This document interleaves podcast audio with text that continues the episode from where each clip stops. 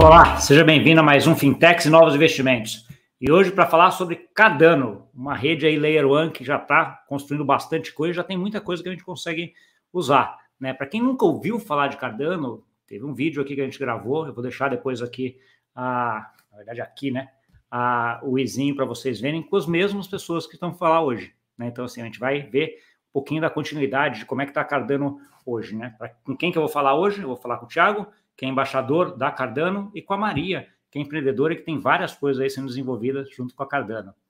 Vamos lá? Vamos lá. Bom dia, Thiago. Bom dia, Maria. Bom dia, pessoal. Ainda Bom dia. tomando meu cafezinho aqui. Boa. Bom dia, pessoal. Bom dia, Gustavo. Bom dia, Thiago. Bom dia.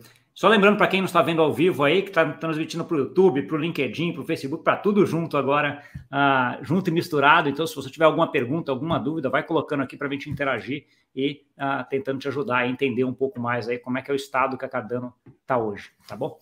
Então, eu queria comentar, começar um pouco, uh, acho que talvez com você, Maria. A gente falou da última vez lá, tem acho, quase dois anos já, né? Então, assim, a gente precisa até conversar mais, porque senão a gente fica conversando é. dois anos, não dá, né?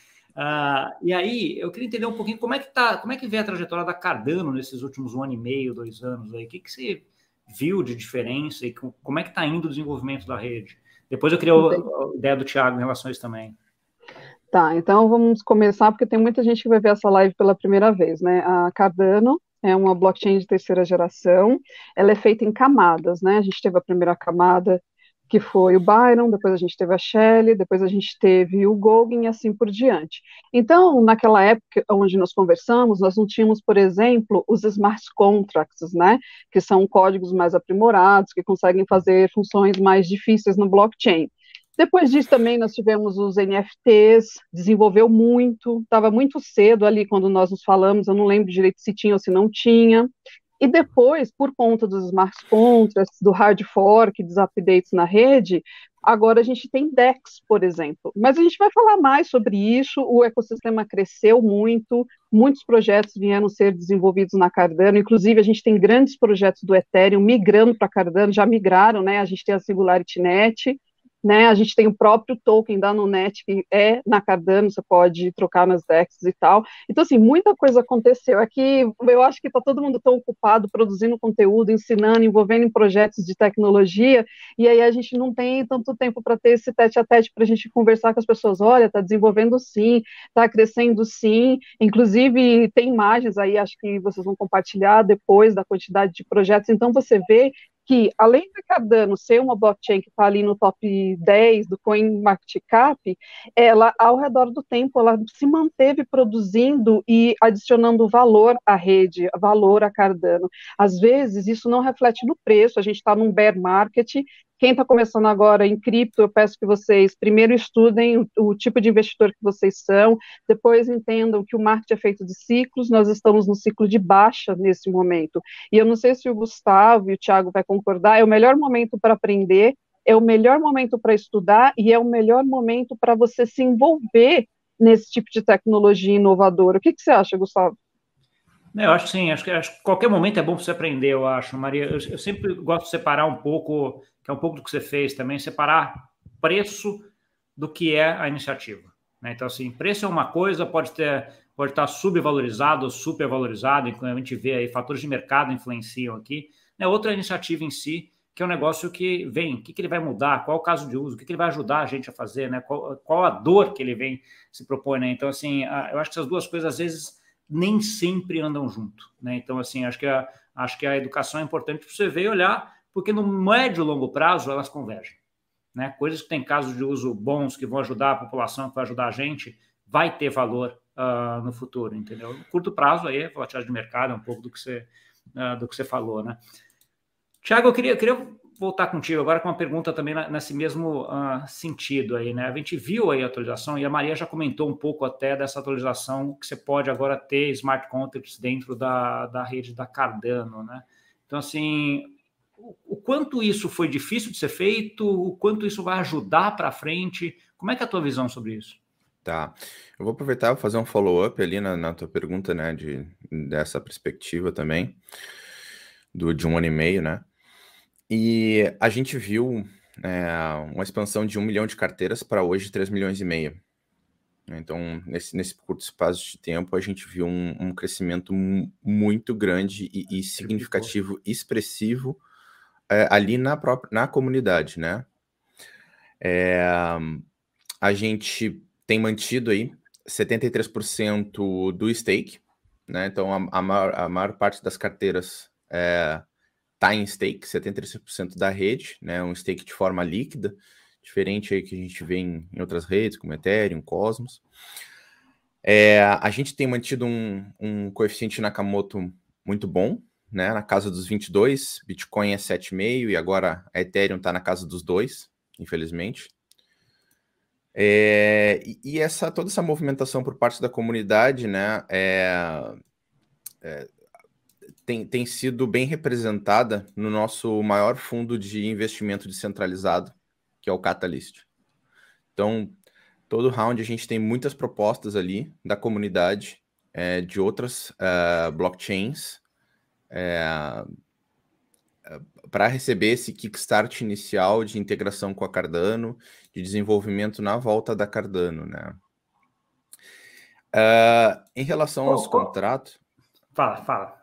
Em relação aos contratos, né, a gente teve, eu, eu gosto de, de, dizer que a gente tem, teve dois níveis de contratos diferentes uh, e dentro de um outro nível, do segundo nível, a gente teve dois updates. Então, o primeiro nível eu considero os NFTs. São microcontratos que foram uh, disponibilizados na rede da Cardano é, logo em seguida do, do, do, desenvolvimento da Shell e que, é, para surpresa de muita gente que não entendeu isso que estava acontecendo na Cardano, é, a, esse, esse, esse microcontrato de NFT ele, ele, ele, faz com que os ativos que a gente crie na, na rede, né, os tokens, eles sejam uh, estejam no mesmo nível da ADA. Então, ele, eles, eles, eles transacionam na blockchain é, com a mesma prioridade. Isso é um pouco diferente na Ethereum. Na Ethereum, tu é obrigado a executar um contrato antes. Isso não é, não, não funciona, não, não funciona assim na Cardano. Né? Então, tipo, Hoje a gente transfere mais de 120 assets em apenas uma transação e a gente não está executando 127 contratos, caso contrário. Uh, é, é, seria esse, cenário na, na Cardano, né? na Ethereum, né? E tu teria que te preocupar aí, bah, esses contratos, eu tenho que entender esse contrato, eu tenho que aprovar, eu tenho que ter esse cuidado na minha wallet em, em, em interagir com esses contratos para, de repente, não transacionar outras coisas junto, ou aprovei uma utilização de gás numa MetaMask, será que a minha wallet ficou comprometida? não existe esse tipo de, de preocupação na Cardano nos assets de, de, de, de Layer 1, né, nativos. Eles se, eles se comportam com a mesma... Uh, essa mesma como é que é, a, a assumption de, de segurança, né? Mas agora é, eu queria falar uma coisinha. Que ah, o... desculpa, falou... esqueci, de, esqueci de complementar. Um é, aí tem os, os outros dois uh, tipos de, de contrato, que eu chamo que aí sim, são os contratos inteligentes. Teve a V1 e agora a V2, né? É a V1 que a gente é, é retrocompatível, Layer 1 continua sendo compatível os contratos uh, antes do, do, do Vase e o Hard Fork, e aí os scripts V2 agora, né?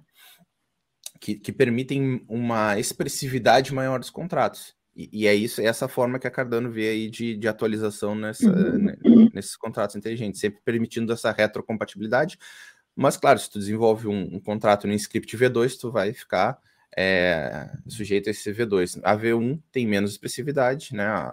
Uh, mais é, robustez, vamos se dizer. Tá bom. Complementa aí, Maria. Não, é que o Thiago falou a questão do coeficiente de Nakamoto. Se você está chegando agora e você não sabe, isso mede a descentralização da rede. Então, ele falou da descentralização da Cardano, falou da descentralização do Bitcoin, está sete e pouquinho, depois ele falou da descentralização do Ether, que foi para dois. Em blockchain, descentralização é muito importante, e assim, pesquisem, olhem no Google, vejam o sentido disso, porque a gente está indo para um mundo descentralizado, né? Nós vamos ter cada vez menos CEOs e mais as coisas de, é, decididas por um conselho, que na verdade em blockchain a gente chama os DAOs, né? A outra coisa que ele falou, veja bem, nós estamos no mercado em declínio, pleno declínio, está tudo caindo e derretendo. E ele falou aqui, 73% em stake. Apesar do mercado estar caindo, ninguém está tirando nada de stake, entendeu? As pessoas continuam confiantes no projeto e mantendo as suas ADAs com liquidez de 100% nas suas carteiras. O Thiago falou isso também. É uma inovação interessantíssima na Cardano, porque eu não sei se tem blockchain que você tem que esperar 21 dias para tirar seu dinheiro. 21 dias já aconteceu pandemônio no mundo. Seu dinheiro está lá bloqueado. É, tem blockchain que você tem que entrar numa fila para o stake. Mas, tudo bem, as pessoas preferem essas blockchain, não tem problema. Mas eu desafio que qualquer um a encontrar uma blockchain onde o stake é mais fácil do que na Cardano e onde existe 100% de liquidez. Isso significa o seguinte: você tira as suas ADAs e vende a hora que você quiser. Eu desafio qualquer um mostrar outra blockchain que faz isso tão bem, tão seguro e tão interessante quanto a Cardano faz. A gente fica aqui fazendo blá blá blá blá blá blá blá, blá desse monte de palavras difícil, mas no final do dia são essas coisas simples que as pessoas têm que entender. Sim. Você ri, né? Ah, é, não, acho que é ótimo, não, ótimo você até fazer essa parte, porque ajuda bastante mesmo, dá, aí fica para todo mundo que conseguir entender, lineariza todo mundo. Ótimo, Maria. Entrando um pouquinho até nessa, né, desse lado que você está comentando, né? Uh, o que a gente tem de caso de uso? Qual é o principal caso de uso da Cardano hoje? Para que, que as pessoas usam a Cardano hoje? Olha, eu acho que o, o, o principal caso de uso um, ainda está a ser visto num dos mercados que eu, que eu entendo que é o dos mais quentes hoje, é, que a gente pode pensar em blockchain, que é o DeFi e eu estou falando especificamente da DGED, né? Eu acho que a DGED aí ela vai ser um, uma coisa extremamente diferenciada do que as pessoas estão acostumadas a. a, a... DGED é, é, é stablecoin da, da, da, Cardano, né, Thiago? Exato, é stablecoin que foi é, desenvolvida pela, eh, pela a IOD, que é a empresa de pesquisa, e foi implementado por uma parceira, uma outra blockchain dentro da, dentro da Cardano, que é a COTE. Tá. Né? Então... O que, ela tem de tão diferente? Assim, é, ela, ela é de custódia, que nem o SDC, que você coloca lá, ou não? Como é não. É, é ela é uma stablecoin é, over-colateralizada, ou seja, tu tem que ter uma reserva muito grande para tu poder emitir um dólar, né? Tu tem que ter 4 dólares para tu poder emitir um. É, senão, senão, é, é de 4 a 8, tá? Se eu não me engano. Ah. E, e essa e essa stablecoin, ela ela tá óbvio, ela roda dentro dos, dos contratos da Cardano e ela foi validada é, por, por é, academicamente diversas vezes foi também implementada em Agda, que é uma outra forma de linguagem de validação acadêmica, tá? Então, depois disso, uh, ela passar por, por, por diversas é, uh, revisões, né? Ela, ela acabou sendo uh, implementada pela coach na Cardano, está sendo implementada. Só que, para mim, o aspecto mais importante dela é uma coisa que ainda não vai estar tá disponível, mas eu tenho certeza que a equipe dele está trabalhando, que se chama o Double Wielding.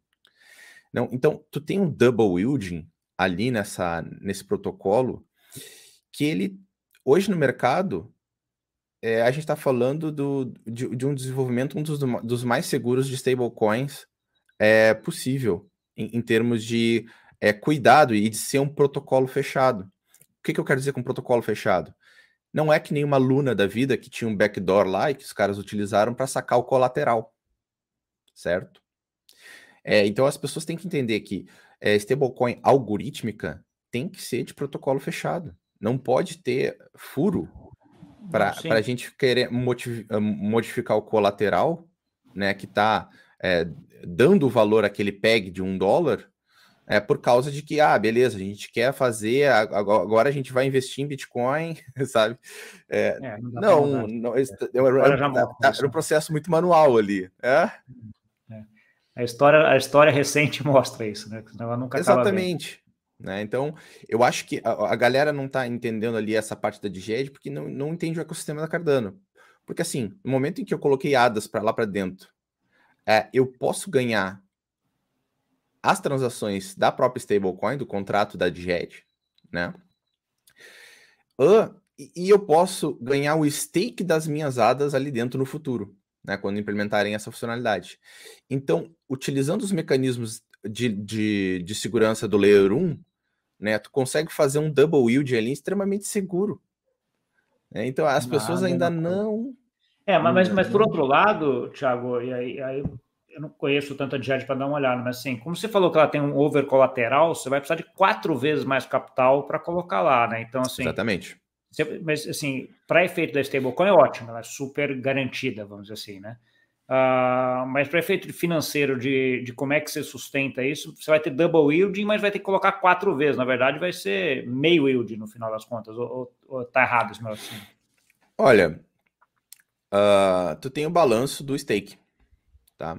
Então, tu pode colocar ali é, quatro, quatro vezes mais, sim, mas. É, sim, Ele vai remunerar de, esses de... quatro ou vai remunerar só um? Oi? Ele vai remunerar os quatro que vai estar tá lá ou ele vai remunerar um de DGED? Talvez essa, essa talvez ele... Não, ele vai remunerar, ele vai remunerar os quatro. Tá? É, então, então, assim, então aí fechou, tá bom. Ele vai remunerar os quatro aí, porque tu converte a ADA para Shen na tua carteira. Então tu fica é, exposto na, naquela quantidade de Shen ali, certo? Entendi. É, mas de qualquer forma, assim, para tu poder ter uma exposição a uma stablecoin que não está dentro de uma bridge hoje, que é o maior é, risco de segurança para é, para a maior parte dos, uh, dos ecossistemas DeFi e que não, e não é um, um, uma custódia que nem o SDT, o, o SDC, é. Cara, é, é, uma, é, é, uma, é uma algo que está faltando hoje no, no ecossistema DeFi. Em que pé que está isso já, Thiago? Ela já está em produção ou ainda é testnet? Como é que está isso daí? Olha, a, a, informação que eu tenho é que eles estavam uh, em testnet e eles estavam se preparando para lançar. Uh, inclusive, a gente aqui da, da Cardano Warriors, a gente fez uma parceria com eles para a gente colocar de GED no nosso jogo. Hum. E, e eu acredito que eles estão agora nos, nos nas validações finais para fazer isso, né? Uma coisa que é interessante de observar é que a, a, a gente espera que isso cause um choque de, de no, no, no, no, supply ali da ADA, de certa forma, né? Porque tem muita gente aí que está vendo um, um, um, bear market, muita gente está em dólar de lado. No que começar a entrar uma DGED, a gente imagina que é, muito desse capital volta para lá para dentro para buscar um yield durante um posicionamento de DCA durante bear market. Então, uh, uhum. tem, um, tem, um, certo otimismo aí em relação a, ao que isso vai fazer no, no com a, o, a, exposição da ADA nas, nas, nos centros de liquidez, né, nas exchanges. Entendi. E aí, é o que você está falando, para entrar em produção, nós estamos falando provavelmente de, de, semanas aí, não de meses, né? É, eu, eu diria que se, seria algumas semanas, um mês e meio, talvez dois. É, pouco, pouco, umas semanas ou um pouquinho mesmo, entendi. Tá, tá ali, então tá na, na iminência. É. Já, já, fica até que provavelmente final desse ano, começo do ano que vem, a gente bate o papo de novo para você explicar como é que foi. Sim, sim. sim. Tá, tá, tá, tão perto ali, mas é, é, bom a gente fazer, porque a gente já coloca até no radar e vê. Eu já tinha ouvido falar muito da DGED, né? Então, assim, até da, da, do que você comentou, da parte matemática, de como é que ele, que ele é feito, que é, que é uma stablecoin bastante segura nesse sentido, né? Mas confesso que eu não, não fui ainda a fundo para Inclusive, dar uma olhada. a DGED, ela está sendo, uh, também vai receber uma, uma versão dela dentro da, da, da sidechain EVM da Cardano, né? Então a gente tem uma sidechain EVM que também vai ter uma, um deployment da DGED lá na Milcomeda, certo? Ah, eu nem sabia que vocês têm, vocês têm uma side, sidechain que é EVM, então que você pode conectar via MetaMask, então daí é isso? Com certeza. E já tem um ecossistema DeFi rodando lá dentro, né? Tem a OcanX, que também é um Launchpad, e, e DEX ali dentro. É, com, com diversas outras exchanges também, a Blueshift, outra DEX, também está tá rodando ali dentro da. Essa está dentro do que seria uma Cardano EVM, é isso? Cardano EVM, né? Então tem uma tá empresa que é a DC Spark, que está trabalhando essa bridge entre a blockchain da Cardano e a, e a Milcomeda. E, e, e, cara, ali é outro ecossistema que também é, é baseado em Ethereum, né? Tu chega, faz o deployment dos teus contratos, tem os mesmos protocolos de DeFi aí que a gente está vendo na Ethereum, é, dentro da Cardano, né? Rodando com essas transações dentro dessa EVM com base em ADA. Tá bom. Deixa eu falar uma coisa. Então, assim, uma das coisas que você, que você comentou aí no começo é a parte da, da da forma como foram feitas essas atualizações, de tudo rodar no mesmo nível de ADA lá, esses tokens, esses outros tokens, Isso aí é uma das coisas que eu vejo é segurança, né? Acho que é um foco que vocês têm principal, mas o outro é velocidade, né? Então, assim, aquilo que você falou, você não precisa ter 120 contratos executados para executar 120 tokens, né? Você coloca uh, um só.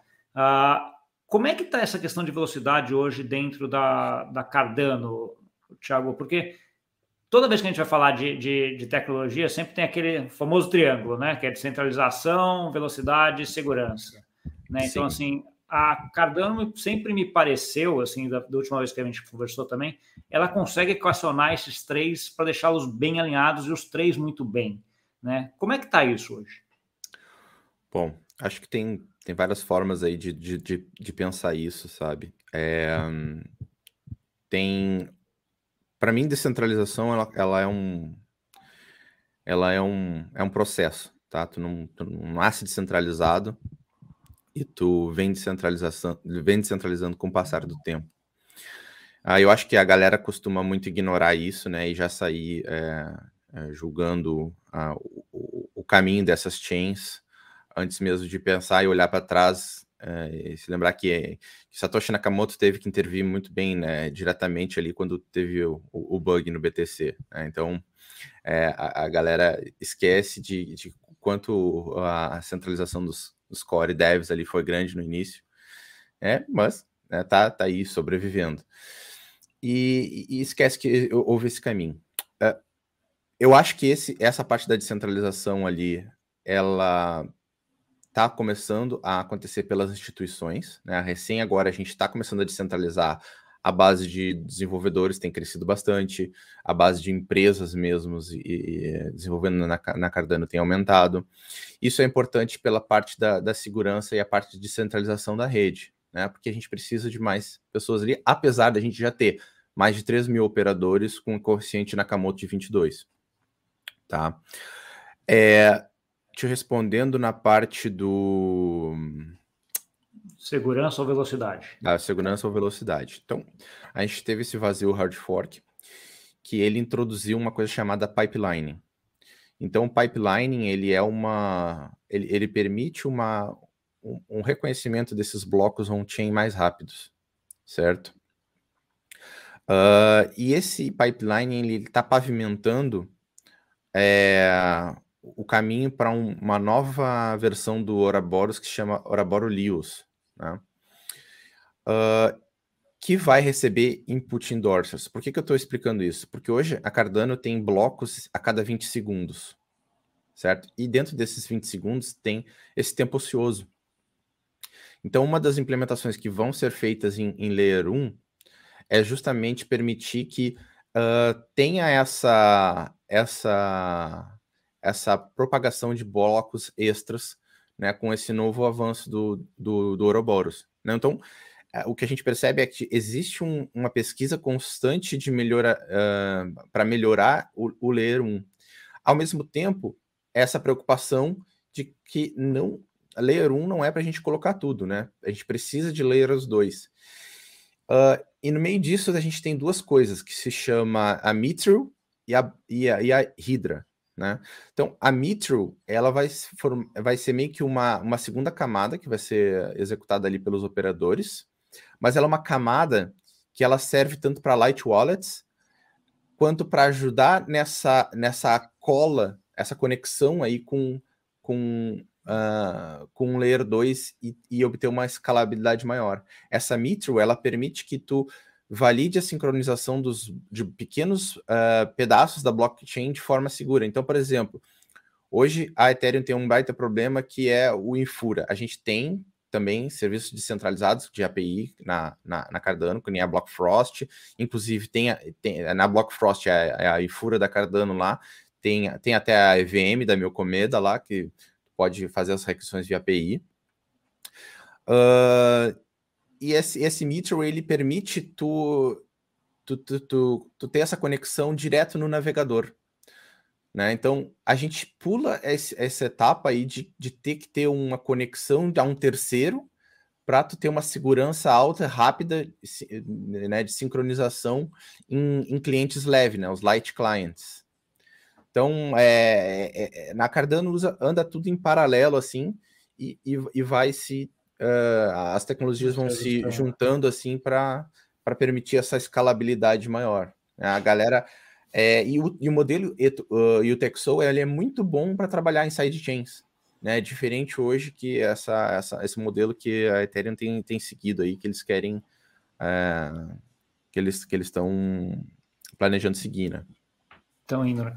Você falou de velocidade, a, a parte de segurança, imagino que é, essa é uma que, pelo menos que eu escuto do Charles, não abre mão, né, Thiago? Tem que ser a máxima possível, né? Ah, sim, cara, mas assim, é, dentro daquele o triângulo, né, a gente procura dentro da, dessa, dessa capacidade de network, né, tá sempre próximo desse limite de capacidade de network e propagação. Mas, assim, a, a segurança, quando o Charles fala, ele fala na, na validação do que está saindo ali para o código de produção, né, de ter essa, essa confiança de que é, o código que está sendo colocado para frente tem uma tem, tem uma, uma robustez muito grande e isso está muito baseado no próprio Plutus, né? Na forma uh, que, o, que, os smart contracts uh, foram desenvolvidos muito mais do que qualquer outra coisa. Claro que é importante dar as ferramentas do ecossistema para continuar que essa expansão da segurança atinjam outras camadas, como a Web3, né? Com, com ferramentas que, que evitem que a gente tenha que, por exemplo, ter uma, uma Light Wallet que precise de uma, de uma conexão com um terceiro para validar uma transação, né? Então é esse tipo de coisa que uhum. até eu acho que teve, teve um problema de, de com um determinado país que a Infura foi banida, né? Porque eu acho que estava um país que estava restringido, acabou ficando fora por um tempo e acabou caindo a uhum. MetaMask do outro lado. MetaMask ninguém conseguiu usar, é, exatamente. Exato. Que hoje, hoje, hoje é um dos é, é o grande problema de, algumas centralizações, né, Tiago? Ela fica frágil, né? Então, assim, Exato, as, frágil, as fala, né? Você centraliza, fica frágil. Então, eu, eu, lembro que isso daí era, era pouca gente que sabia dessa, o que acompanha, né, essa, essa tecnicidade de que toda a parte do MetaMask tem a infúria por coisa que é uma coisa centralizada, né? Então, assim, Exatamente. Assim, isso é uma coisa importante. Maria, eu queria, queria ouvir um pouquinho, até, você tem muita coisa na parte de, de educação e tem algumas iniciativas aqui, né? Um dos pontos que a gente fala quando a gente está falando de educação ou até de popularização é o que a gente chama de UX, né? Ou seja, facilidade de acesso, facilidade de coisa. Como é que você está vendo o desenvolvimento disso dentro da, da Cardano, né? Assim, tanto nos casos de uso como na própria plataforma em si? É, você fala como assim nos casos de uso? Nas interfaces das DEX, na interface das carteiras? É tudo para o usuário fazer. Então, eu vou dar um exemplo, por exemplo, Polkadot. Polkadot, eu lembro que eu, lá atrás, a questão de um ano e pouco atrás, eu, foram fazer aquela sidechain, tinha o um leilão, etc. Eu fui entrar, pô, a carteira é uma carteira Polkadot, que, que era, a experiência foi horrível. Eu acabei Entendi. conseguindo fazer, assim, mas até eu, que já sou relativamente versado nesse negócio, vamos dizer assim, já estou aí bastante tempo nisso, achei difícil, era enrolado, você não sabia se confirmava ou não, então assim, você tinha uma dificuldade de coisa que basicamente é o que eu chamo de UX nesse sentido, né? De transformar a coisa fácil que foi o que, querendo ou não, independente de todos os problemas que tem, que eu, que eu concordo com o Thiago, o que a MetaMask acabou fazendo. Né? A MetaMask hoje, tudo que é EVM compatible é fácil de se usar. Né? Então, assim, você entra lá, faz tudo no browser, etc. Então, assim, é, facilitou muito para todo mundo fazer controle, etc., do que era antes. Como é que você vê essa, essa questão na, na Cardano hoje? Olha, eu acho as carteiras muito fáceis de usar, todas as interfaces. É, abandonei a Herói. Se você tem Cardano na sua Herói, eu indico que você atualize para uma outra carteira que tenha o Data Connector, que tenha outros tipos de funções, que você possa participar de coisas na rede conforme a rede evolui, né? Por exemplo, tem um tutorial, sou produtora de conteúdo, então tem um tutorial sobre tudo como que você faz na carteira, como que você aciona o seu colateral, como que você conecta o seu data conecta, como que você faz tudo. E é tudo muito simples, sabe? São vídeos de dois, três minutos, a pessoa aprende exatamente o que ela precisa. Você não precisa ficar três horas aprendendo como faz stake, por exemplo. Você for lá no YouTube e fala assim, como que faz stake na Cardano? Você vai ler que tem um vídeo de dois minutos e 30 segundos. Então, assim, não tem segredo eu acho que a Cardano ela tem sempre muito isso em vista, né? Precisa ser para todo mundo, então precisa ser fácil para todas as pessoas, né? Você há de convir que nós estamos é, sempre evoluindo na questão da, da tecnologia, né? Os apps mudam, as coisas mudam. Então essa tecnologia, ela passou por muito tempo meio jurássica, era meio difícil de você conseguir instalar as carteiras, lidar com as palavras, era parecia coisa de hack, hacker, né? E hoje é muito difícil. Eu acho que a gente evoluiu bastante e conforme mais usabilidade a gente tem, mais a gente vai evoluir, mais fácil fica para o usuário comum. Eu acredito que a gente vai chegar um dia que a gente nem vai mais precisar ver aqueles endereços estranhos compridos que é a nossa carteira, né? Vão criar uma outra forma. Tem os handles, né? Se você quiser receber dinheiro na sua carteira, você não quiser usar aquele número gigantesco, você pode comprar um handle, nada handle, ou usar aquele outro projeto. O ADA Resolver, né? ADA Resolver. É, tem um brasileiro, e... né, o Gersil, que ele está desenvolvendo um sistema isso. de INS que nem tem na Ethereum.eth. Então, tem isso na, ali, uh, Maria.ada, né? Isso, aí, então, aí tem lá. Se, se, você quiser procurar, se a pessoa está assistindo aqui quiser, você colocar cifrão Maria Carmo, qualquer pessoa, qualquer parte do mundo pode me mandar é, assets, se a pessoa quiser, mandar NFT de presente, mandar Cardano, mandar os outros tokens. E eu acho isso incrível, porque você sai de uma coisa jurássica, porque o Pix é jurássico. Eu não sei se você sabe, outro dia estavam perguntando assim, gente, mas com o Pix as trips vão acabar? Aí eu fui explicar para a pessoa que era, era o contrário, né? que na verdade é o Pix, que é Jurássico, e nós evoluímos. Mas, assim, eu acredito que vai melhorar e está melhorando. É claro, tem outras blockchains que não estão tá nesse nível, mas tudo bem. Elas, todo mundo vai chegar lá aos poucos. Nós estamos ah, numa, numa longa jornada, né? Numa longa é. corrida, e aos poucos a gente vai melhorando. Uma contribuição. É, eu, eu acho que isso pra... Fala, Tiago. Uma contribuição que eu quero fazer para a fala da Maria, quando a Maria fala de que a Cardano tem que ser para todos, é, a gente tem essa concepção de quando a gente a comunidade né, se juntou à, à, rede, né, a comunidade se juntou, de que eles já estavam, é, eles já tinham consciência de que a gente estava desenvolvendo uma, uma rede que ele tem essa pegada forte em governança, né? Então tem essa, esse ímpeto da participação na comunidade, uh, de para onde a, a, rede vai, como que isso é, é como que, como que é o peso do voto das hadas deles impacta na rede, né, através do Catalyst. E, e, a gente percebe que a gente tem um trabalho enorme ainda pela frente de UX para melhorar essa experiência. Então, no, no fundo é, da cabeça dos desenvolvedores, já tem essa consciência de que a gente precisa de wallets muito bem projetadas, certo? A gente, por exemplo, está tendo agora, o, vai ter um lançamento agora dia 14 um evento lá nos Estados Unidos que se chama Harry Bloom, que é um evento da comunidade, e que a IoHK vai lançar de novo essa Light Client, é uma outra carteira. A, a IoHK ela, ela desenvolve a Full Node, que é a Daedalus, e essa Light a Client, a Lace, ela vai ser uma das primeiras aí a introduzir a, Mitro, depois de, um, do, de, de passar da, da rede de testes, né? Uh, mas já é um avanço assim em termos de UI UX. Eles são muito, extremamente preocupados nisso, né? De ser uma light wallet é, que, que, que preze por segurança. Eles têm um, uh, uma ideia de validação dos DEPs internos dessa wallet, né? Então tem aí o, o, o selo de qualidade uh, da IOHQ, pelo menos nesses esses procedimentos de validação dos DEPs que se encontrarem ali dentro, né? Tu vai encontrar alguma coisa extra a mais ali em segurança. Uh, mas sim, cara, é só complementando ali o que a Maria tinha uh, falado sobre essa questão de que a Cardano é, tem que ser para todos. É justamente para esse mindset de que é, eles precisam participar, né, para construir, definir os projetos da rede e assim ver essa evolução Aí, da governança que a gente não vê em muitos outros lugares. É, isso é muito interessante, que é, que é essa questão de DAO, né, Tiago? Aquela história de que você não é só usuário, você também é construtor, você, você, você ao mesmo tempo que você se é, se é cliente, se é dono, né? Então, assim, essa é um pouco dessa ideia que, que fica esses dois aí gravitando quando a gente está falando de usuário barra DAO. Uh, tem uma outra, um outro tema que foi muito, está muito em voga esses últimos meses agora, que é a questão da interoperabilidade. Uh, todo mundo falando, né? Como é que vai ser a interoperabilidade de rede, que vai ser necessária, etc.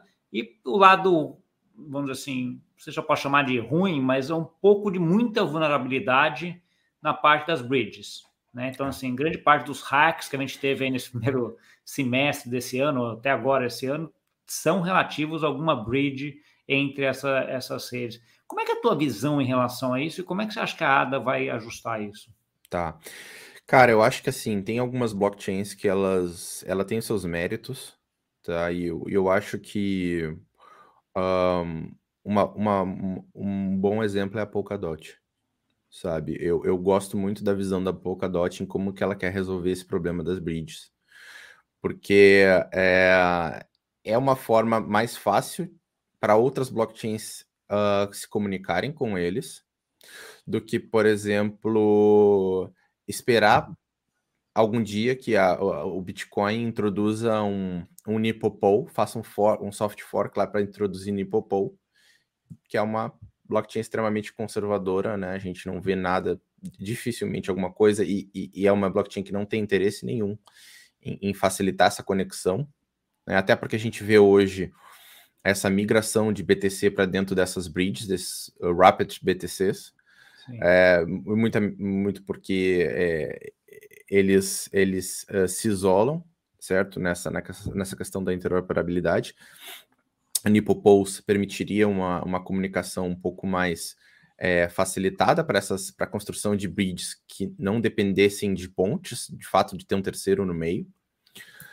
É, eu acho que a, a Polkadot ela, ela, ela tem um grande potencial aí de, uh, de, de, ser um, um elemento chave para puxar essas, essas, essas nós dessas blockchains ali para dentro e ser de fato uma ponte de, de relacionamento com outras blockchains de uma forma mais facilitada. Óbvio que uh, outras blockchains que não sejam Bitcoin são, seriam mais é, acessíveis né, à, à, construção dessas bridges, mas eu acho que tem um caso interessante ali na, na Polkadot. Claro que a gente também pode desenvolver sidechains ali na Cardano com o mesmo objetivo. A, a, a Ouroboros, tanto que uh, a roda lá na Polkadot, tem um modelo uh, muito próximo, então uh, não, não seria difícil a gente colocar ali, sei lá, um, alguns nós de Bitcoin com, com algum, alguma especificação de segurança para rodar esses nós e conectar eles na, na Cardano, tendo um, um Rapid BTC da própria comunidade ali. Entendi. Do, do, ponto de vista, eh, talvez um pouco, um pouco mais técnico, aí, Thiago, você acha que é possível fazer uma bridge que não tenha muito problema, né? Porque, assim, a impressão que eu tenho, que tá, e, e sempre que você vai mudar ou para uma outra rede, ou até para layers 2 da mesma rede, sempre tem essa vulnerabilidade a mais, né? De, Exato. Dessa bridge. Então, hoje é um negócio que eu, eu vou sair daqui, vou pegar Ethereum, você sai da Ethereum para Polygon, por exemplo, tem ali uma alguém no meio do caminho, para árbitro, tem alguém no, tem um no meio do caminho que, cara, sei lá, é um risco a mais. Exato. Né? Assim, você acha que é possível a gente fazer isso de uma forma que seja, seja seamless, que seja um negócio que não, seja, não, esteja, não agregue risco? É possível, mas é, é como eu te falei, né? Tipo, uh, Nipopulse, ele deveria né, fazer uma conexão direta com o Layer 1 do, BT, do BTC e, e, e para garantir uma, uma, uma, uma, uma segurança maior, né? A gente não está falando de layer 1, a gente está falando de uma comunicação de layer 2, a gente está falando de comunicações entre layer 1. Né? Então, a bridge, eu acho que quando está falando é, de, de, passar assets para um lado para o outro, tem que ser na, na chain mais segura, certo? Não dá para. Eu, não, eu não, não acho interessante tu ficar fazendo isso por meio de layer, layers 2, né? Bridges entre layer 2 a Layer 2 da Cardano com a Layer 2 do, da, do é, BTC. Já, já tem um, um, um, o, o, segundo grau de vulnerabilidade, vamos dizer assim, né? Porque tem o da, Exato, o da Layer né? 1 tipo, e depois tem o... Dependendo de, de, de como tu, tá, tá, são as, as, as, as, as assumptions de segurança, né? Dessas Layers 2, pode... pode é, é uma, é uma queda aí na, na, na de segurança, certo? Uh, eu, olha, eu acho que isso é um, é um dos principais motivos porque eu tô tão animado assim com a Diged, né? Porque, tipo, falando de yield e DeFi, é, é uma coisa que tá rodando ali no Layer 1, sabe? Então, é, Bridge hoje, para mim, é só um, é um passa rápido e, cara, te livra do asset o mais rápido possível pelo um outro asset que tá em Layer 1, certo? É, essa é, para mim, é o, o principal, né? Se tu vai ficar é, dentro porque... daquela blockchain, procura por, por assets de, de Layer 1, não fica é, tokenizado dentro de um contrato que está sob custódia desses caras. Não. É. Se tu vai ficar, ficar, cara, fica exposto por alguns dias, só por uma questão de posicionamento e, e dá um jeito de tirar de lá.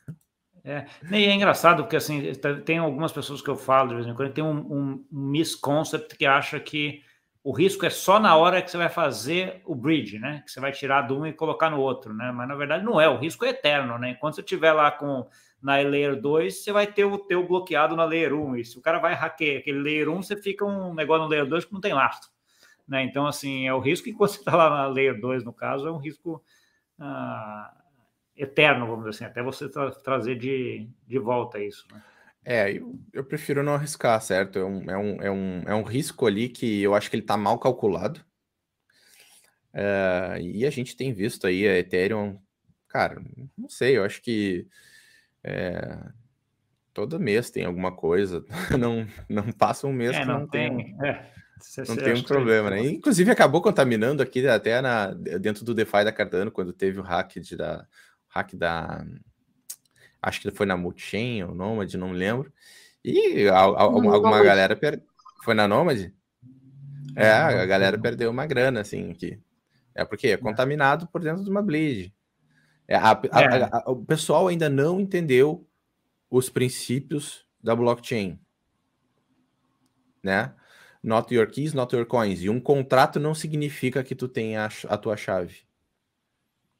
Entendi, entendi. É, para quem não está vindo, estou olhando aqui, não tem nenhuma pergunta ainda, mas se alguém tiver alguma dúvida ou quiser perguntar alguma coisa sobre Cardano, é a hora. Temos duas pessoas aqui que entendem muito da, dessa rede e já estão aí fazendo bastante coisa. Então, assim, já coloque as perguntas aí ah, no chat que eu endereço aqui. Ah, DeFi, né? Então, Thiago, a gente falou bastante de DeFi, que você tem aí algumas coisas sendo desenvolvidas em coisa. Ah, você falou da Diged, que, que acho que é um, é um é uma das coisas importantes dentro de DeFi é você ter uma stablecoin, no final das contas. Foi o que fez com que, que DeFi aí florescesse aí após 2020, né? Porque antes ficava muito restrito ao ambiente de tokens mais voláteis, né? No caso da Ethereum, Ethereum, Bitcoin, Bitcoin, então assim, que eram tokens mais voláteis. No que você teve essa representação do dólar aí dentro de DeFi, você começou a ficar mais comparável até com o mercado financeiro tradicional e com várias alternativas e várias soluções uh, diferentes. Como é que você está vendo hoje DeFi dentro da, da Cardano e o que, que dá para esperar pós Diged aí? O que, que você acha que pode ser diferente que a gente tenha? Um, olha, a gente fala muito de, de RealFi aqui dentro, que é meio que essa integração do DeFi com, a, com finanças reais, né? De, de, de de fato atender aquela galera que o DeFi deveria atender no início, né? Não é para quem está podendo pagar uh, transações de 100, né? no, no, pico do bull market, sei lá, mil dólares, não sei, umas coisas absurdas. De, de de transação, né? Exato. Então, tipo, a gente, eh, a gente fala muito nessa questão de, cara, como é que a gente pode integrar essas finanças do mundo real, onde tem pessoas em países de, é, que precisam acesso ao crédito, é, com o DeFi uh, uh, que a gente conhece hoje. E tem um, isso é um trabalho enorme de, de, de desenvolvimento de tecnologia de identidade, né, de compliance com parceiros, né, uh, de integração com DEXs. Uh, e quem está fazendo esse trabalho aí, se, se eu não me engano, a Maria pode me corrigir, é a Liquid. Né? Então, a Liquid iniciou esse, esse, esse, esse projeto de permitir que a, a gente faça empréstimos para esse pessoal é, diretamente lá para uh, eh, e, que, a, a, a, que tenha parceiros bancários, instituições que vão intermediar também esse, esse spread assim de, de oferta e demanda de crédito para essas uh, pessoas em que, cara, não tem um histórico, né, que vão construir o histórico deles os não bancarizados, né? Que vão, exato, os não bancarizados, eles vão acabar construindo o histórico deles on-chain, certo? Isso é uma coisa muito importante para conseguir alavancar essa parte da população que está desassistida, né? Hoje o DeFi é, um, é, uma, é algo assim para uma, uma, parte seleta da população e não é aí que a gente é, almeja alcançar uma adoção muito grande. É através desses aplicativos com um posicionamento mais estratégico, com FIIs baixas, né, que a gente vai conseguir é, fazer isso e a Cardano está se posicionando muito bem nessa área. Entendi. quer complementar alguma coisa, Maria? Porque eu já, eu já tenho uma outra que eu já emendei, já vou emendar aqui, que eu achei interessante esse teu comentário sobre. É, então, é, não sei, você sabe que a Cardano tem uma forte presença na África, né? Porque lá existe uma quantidade enorme de pessoas desbancarizadas, são zonas de guerras, de conflito. Então, assim, a gente não sabe, mas às vezes um registro, um RG, um certidão de nascimento é o preço do mantimento do mês, de dois meses, de o que, que as pessoas fazem? Elas vão comer. Assim, essas pessoas entram no limbo, sem participar da economia local, sem participar de nada, né? Então, assim, quando você entrega para essa pessoa uma identidade na blockchain e você permite ela construir esse histórico, como o Thiago falou, você tirou essa pessoa que não estava preparada para o sistema financeiro tradicional, mas que se preparou para um outro sistema muito pungente e crescente no mundo atual. Às vezes as pessoas falam assim, ah, mas lá na África não tem celular, eles vão acessar como? Eles podem acessar com, com cartões. Você não necessariamente precisa de um celular para fazer parte de tudo isso. Se é uma identidade pelo governo, se é pela universidade, inclusive teve essa coisa da Etiópia de colocar 5 milhões de estudantes na blockchain, então quer dizer, você está preparando esses milhões de pessoas. Eu não sei se outro blockchain fez isso, mas quando você coloca esses estudantes ali, é, as notas na blockchain, você coloca as coisas é, dentro de uma carteira e faz ali usar isso, você está preparando as pessoas para esse mundo. Tem muita gente perdendo carteira, Gustavo, muita gente perdendo as palavras porque a gente foca muito na, na, valorização, muito no preço e esquece do básico. Então, assim, veja, essas pessoas já estão começando da forma certa, já estão tendo a carteira, aquelas informações todas na blockchain. E isso é interessante. Por isso que eu sempre abordo, você sabe, eu tenho Stakepool, a minha Stakepool Cardanistas é a maior da rede da Cardano no mundo, nós temos 10.700 delegadores. E isso tudo foi construindo, educando as pessoas, mostrando para ela, primeiro que não é difícil, segundo que é possível, né? Então, assim, é incrível. E eu queria mandar um beijo para todos os delegadores para a comunidade Cardano. Eu sei que eles assistem tudo. Tudo que tem Cardano, eles vão em tudo quanto é lugar assistir. Boa. Não, se, tem uma coisa que não pode negar, que a comunidade da Cardano é bem, é bem ativa, né? bem empenhada. Assim, né? isso, é, isso é bem interessante. E é um dos poderes quando a gente está falando nessa, nessa, esse efeito de rede que a gente tem hoje dentro de todas as blockchains. Né? É importante ver isso, é interessante ver isso na, na Cardano. Tiago, você estava comentando a parte de empréstimos, né? Então, assim, quando a gente vê grande parte de empréstimos de DeFi, começou muito com over colateralizado, né? Então, você botava mais colateral do que você tomava de empréstimo, né? Então, assim, uh, começou lá, sei lá, primeiro, nos primeiros, lá com a parte do compound, com, do MakerDAO com o DAI. Mas a, recentemente, recentemente tem uns 4, 5 meses, tem um paper do Vitalik falando sobre um negócio chamado Soulbound, que eu imagino que vocês devam ter ter visto também, que é a forma de como você fazer a identificação da sua chave pública, né, o que poderia ajudar muitas coisas, inclusive empréstimos não colateralizados, né, que acho que é um, grande ponto aí, que é o que você estava você estava comentando, né, porque hoje uma das discussões que você tem é como é que você faz um empréstimo não colateralizado para uma chave pública, né? Você não sabe quem é, não sabe histórico, etc, né? Então assim, identidade. É, e é, e é esse ponto, e é esse ponto que eu ia chegar para você como é que você vê esse projeto de identidade? Como é, como é que você, como é que está sendo esse depara de é aquela chave pública é minha e é só minha e eu tenho essa minha identidade digital? Olha, identidade é um negócio complexo, tá? Porque na minha perspectiva, tá? Porque tem a, a, algumas questões de, de segurança e privacidade envolvidas. Uh, e eu acho que ainda não estamos é, com toda a tecnologia necessária para para avançar nisso, né? A gente está chegando lá. É, alguns protocolos têm a possibilidade de já implementar, mas eu acho que o, o calcanhar de Aquiles ali é, é e, e, a alavanca para isso é o Zero Knowledge Proof, né? É tu ter a possibilidade de tu informar para aquela aplicação que tu é maior de 18 anos, mas sem revelar da tua data de nascimento. Certo? Então acho que isso é muito poderoso uh, inclusive para votações governamentais. Eu acho que é, é, a, a, questão da gente ter uma identidade é, descentralizada global, uma coisa que vai ser imprescindível no futuro. Eu acho que a gente precisa de, de um padrão aberto é, para isso daí. E, e, e, a gente já está vendo um avanço nas DIDs pela W3C. E, cara, eu acho que ainda tem muita coisa para melhorar, e mas inicialmente vai ser aquela, aqueles primeiros casos de uso né, protótipo, não é proof of concept, que provavelmente não vão ter todos esses aspectos né, na, na, ponta. Mas ou, ou ter algum, vão, ou ter algum essas... grau de centralização, né, Thiago? Exato. Eu acho que assim, ó, vai ter uh, esse grau de intermédio desses parceiros locais. Né? É só a gente olhar para o modelo de microfinanciamento que a gente conhece hoje, tradicional. Né? Mas a gente vai puxar essas, esses atores é, de, de, micro é, cobradores que tem espalhados, né? para dentro dessa, desse modelo de identidade é, descentralizado. E, e aí, então, começar a criar esse histórico.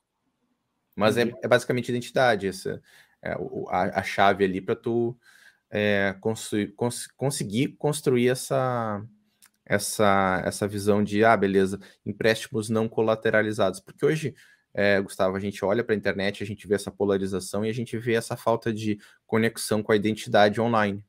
Total. É, tu, é, né, total. Então, tipo, na internet, tu simplesmente tu, é, mais um, é mais um perfil. Exato. Então, tu, tu pode abrir a boca ali sem falar qualquer coisa e, cara, é, foi um fake, não sei, sabe? É fácil de. Ah, fui hackeado. Ah, mas como assim? Tu fosse hackeado, mas tu assinou essa mensagem digitalmente aqui que tu escreveu. É. Né? acho que a perspectiva muda quando a gente começa a colocar a identidade no meio. E claro, e a gente pode ter identidade com pseudônimos, né? É aquele pseudônimo que se comporta daquele jeito, tu sabe que é um pseudônimo, certo? Sim, tu consegue entender, ah, não é o Thiago, é aquele, é, é, aquele cara lá que tá atrás de um, de um nick, mas tu sabe que aquele nick ele tá sendo validado, certo? Sim, sim. Muda a diferença. E até. Ah, eu, eu, pegando isso com, com o mercado tradicional, ele pode ser nem uma pessoa, né? Ele pode ser até uma empresa que pode ser uma pessoa mas que esteja sempre dentro dos mesmos princípios, né? Como se fosse uma corporação, né? Uma empresa. Né? Então, assim, Exatamente. assim, todo mundo faz, o pessoal faz empréstimo para a empresa. Entendeu? A empresa não é uma pessoa, ela muda as pessoas, mas ela tem lá as filosofias, as coisas, etc.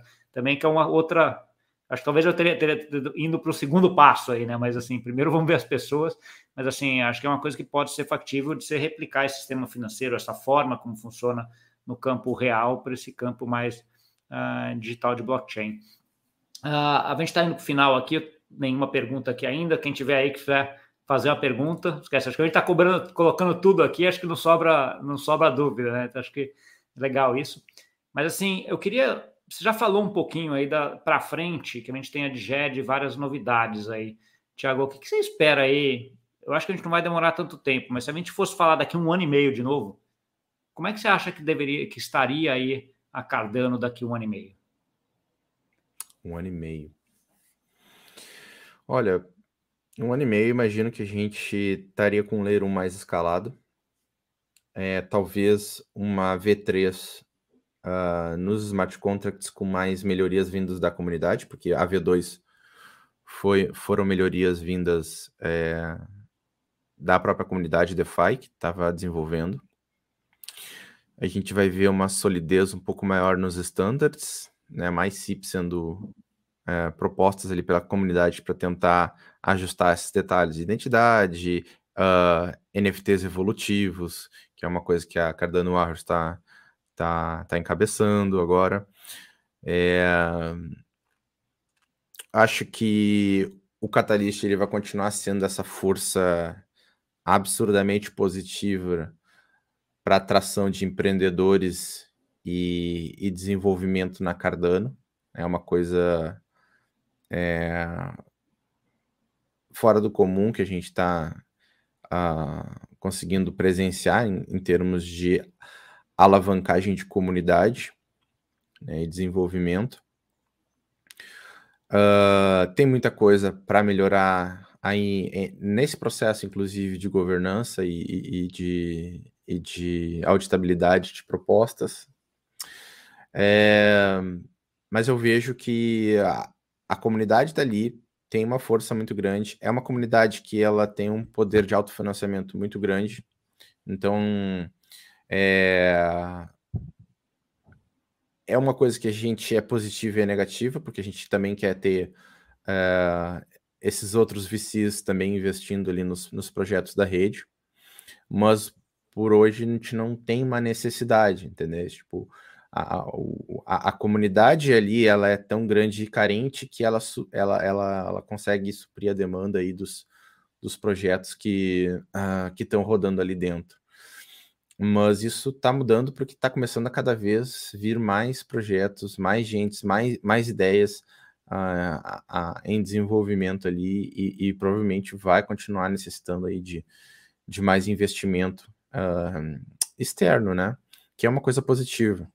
Sim, não, e, e, até porque depende, parafraseando com, com, os estágios de startup, né? Chega um determinado momento que você entra na fase exponencial, né? E essa fase exponencial requer muito dinheiro nesse sentido para você uh, utilizar essa exponencialidade. Acho que uh, vocês têm lá aquele dinheiro para resolver, para ir crescendo dentro do crescimento que vocês estão programando, mas chega uma hora que isso aí é descentralizado, é distribuído, né? Vai alguém investir muito mais para o negócio andar, né? Também tem esse lado, né? A gente uh, tem visto é, alguns investimentos bem pontuais, né? A gente tem, por exemplo, falando lá mais a questão da, da AFTA, a gente tem a World Mobile Token, que é um projeto que está indo, está desenvolvendo uma rede mesh na África, justamente porque, beleza, a gente entende que a, a, a, as aldeias na África são muito é, dispersas e, e, e, comunicação é uma coisa lá uh, bem, bem difícil, né? Não tem muito incentivo para grandes é, operadoras levantar essa infraestrutura, muito mais pela questão é, é, econômica local. Então, tipo, ah, porque não tem economia, então eu não invisto. Então, a, a, isso está sendo está sendo executado ali por, por, essa empresa World Mobile Token, que é um projeto que roda na Cardano e que quer facilitar a levar essa comunicação para mais pessoas ali na África e, por consequência, acabar é, facilitando esse onboarding. Né? Tem uma grande aposta do da, da IoTK, principalmente, uh, uh, nesse crescimento do, do, continente africano. Tá bom. Deixa eu achar, a Maria caiu aqui, acho que ela não conseguiu voltar aqui, mas a gente está chegando perto do, do final aqui. Eu queria que você deixasse aí, sei lá, uma mensagem final para quem, quem nos ouviu aqui também e onde que eles conseguem te encontrar para continuar esse papo. Beleza, pessoal. É, eu sou operador da, da Stakepool Ouros, né? Fui um dos primeiros operadores aqui do Brasil, é, inclusive a levantar os, os as, as primeiras uh, redes de teste da Cardano.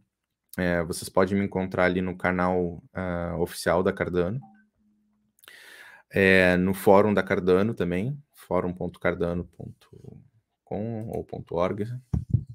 Aqui. .org. Uh... Isso também, o. Oi? Gustavo, não sei se eu caí.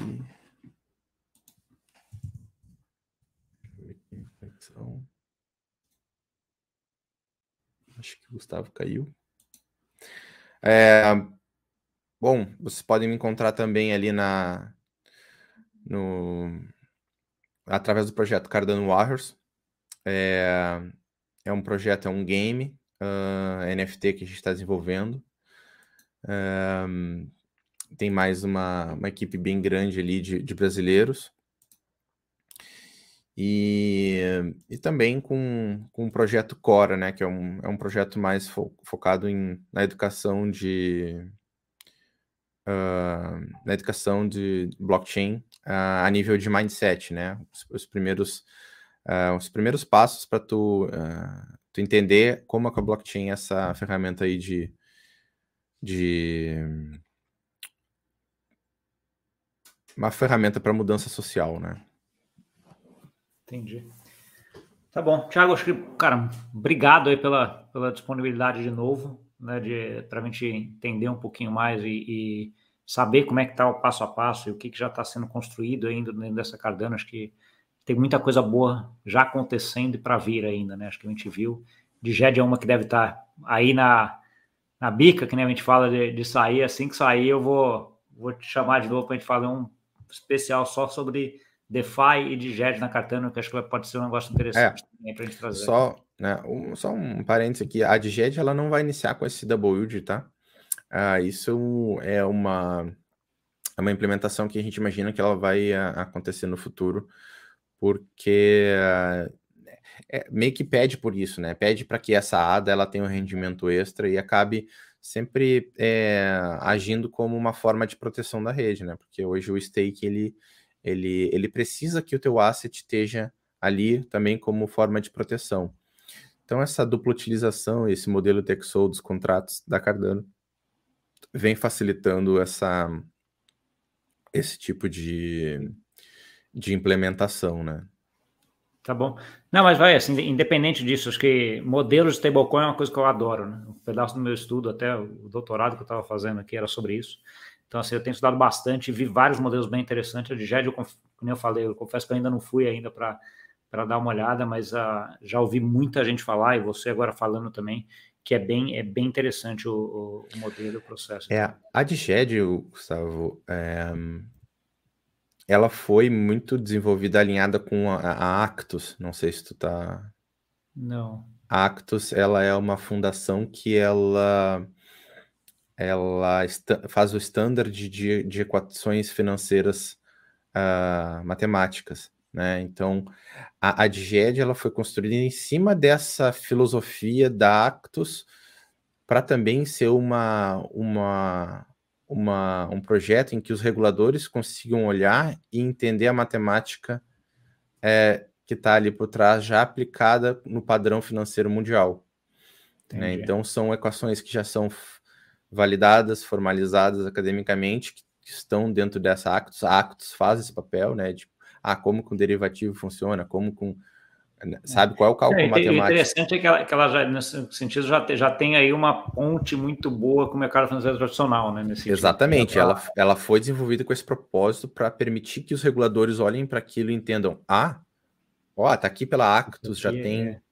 Já tem todas essas fórmulas matemáticas aqui, a gente só implementou elas nesse formato, não sei o quê. Fica fácil para o cara entender o que está acontecendo por trás daquele código.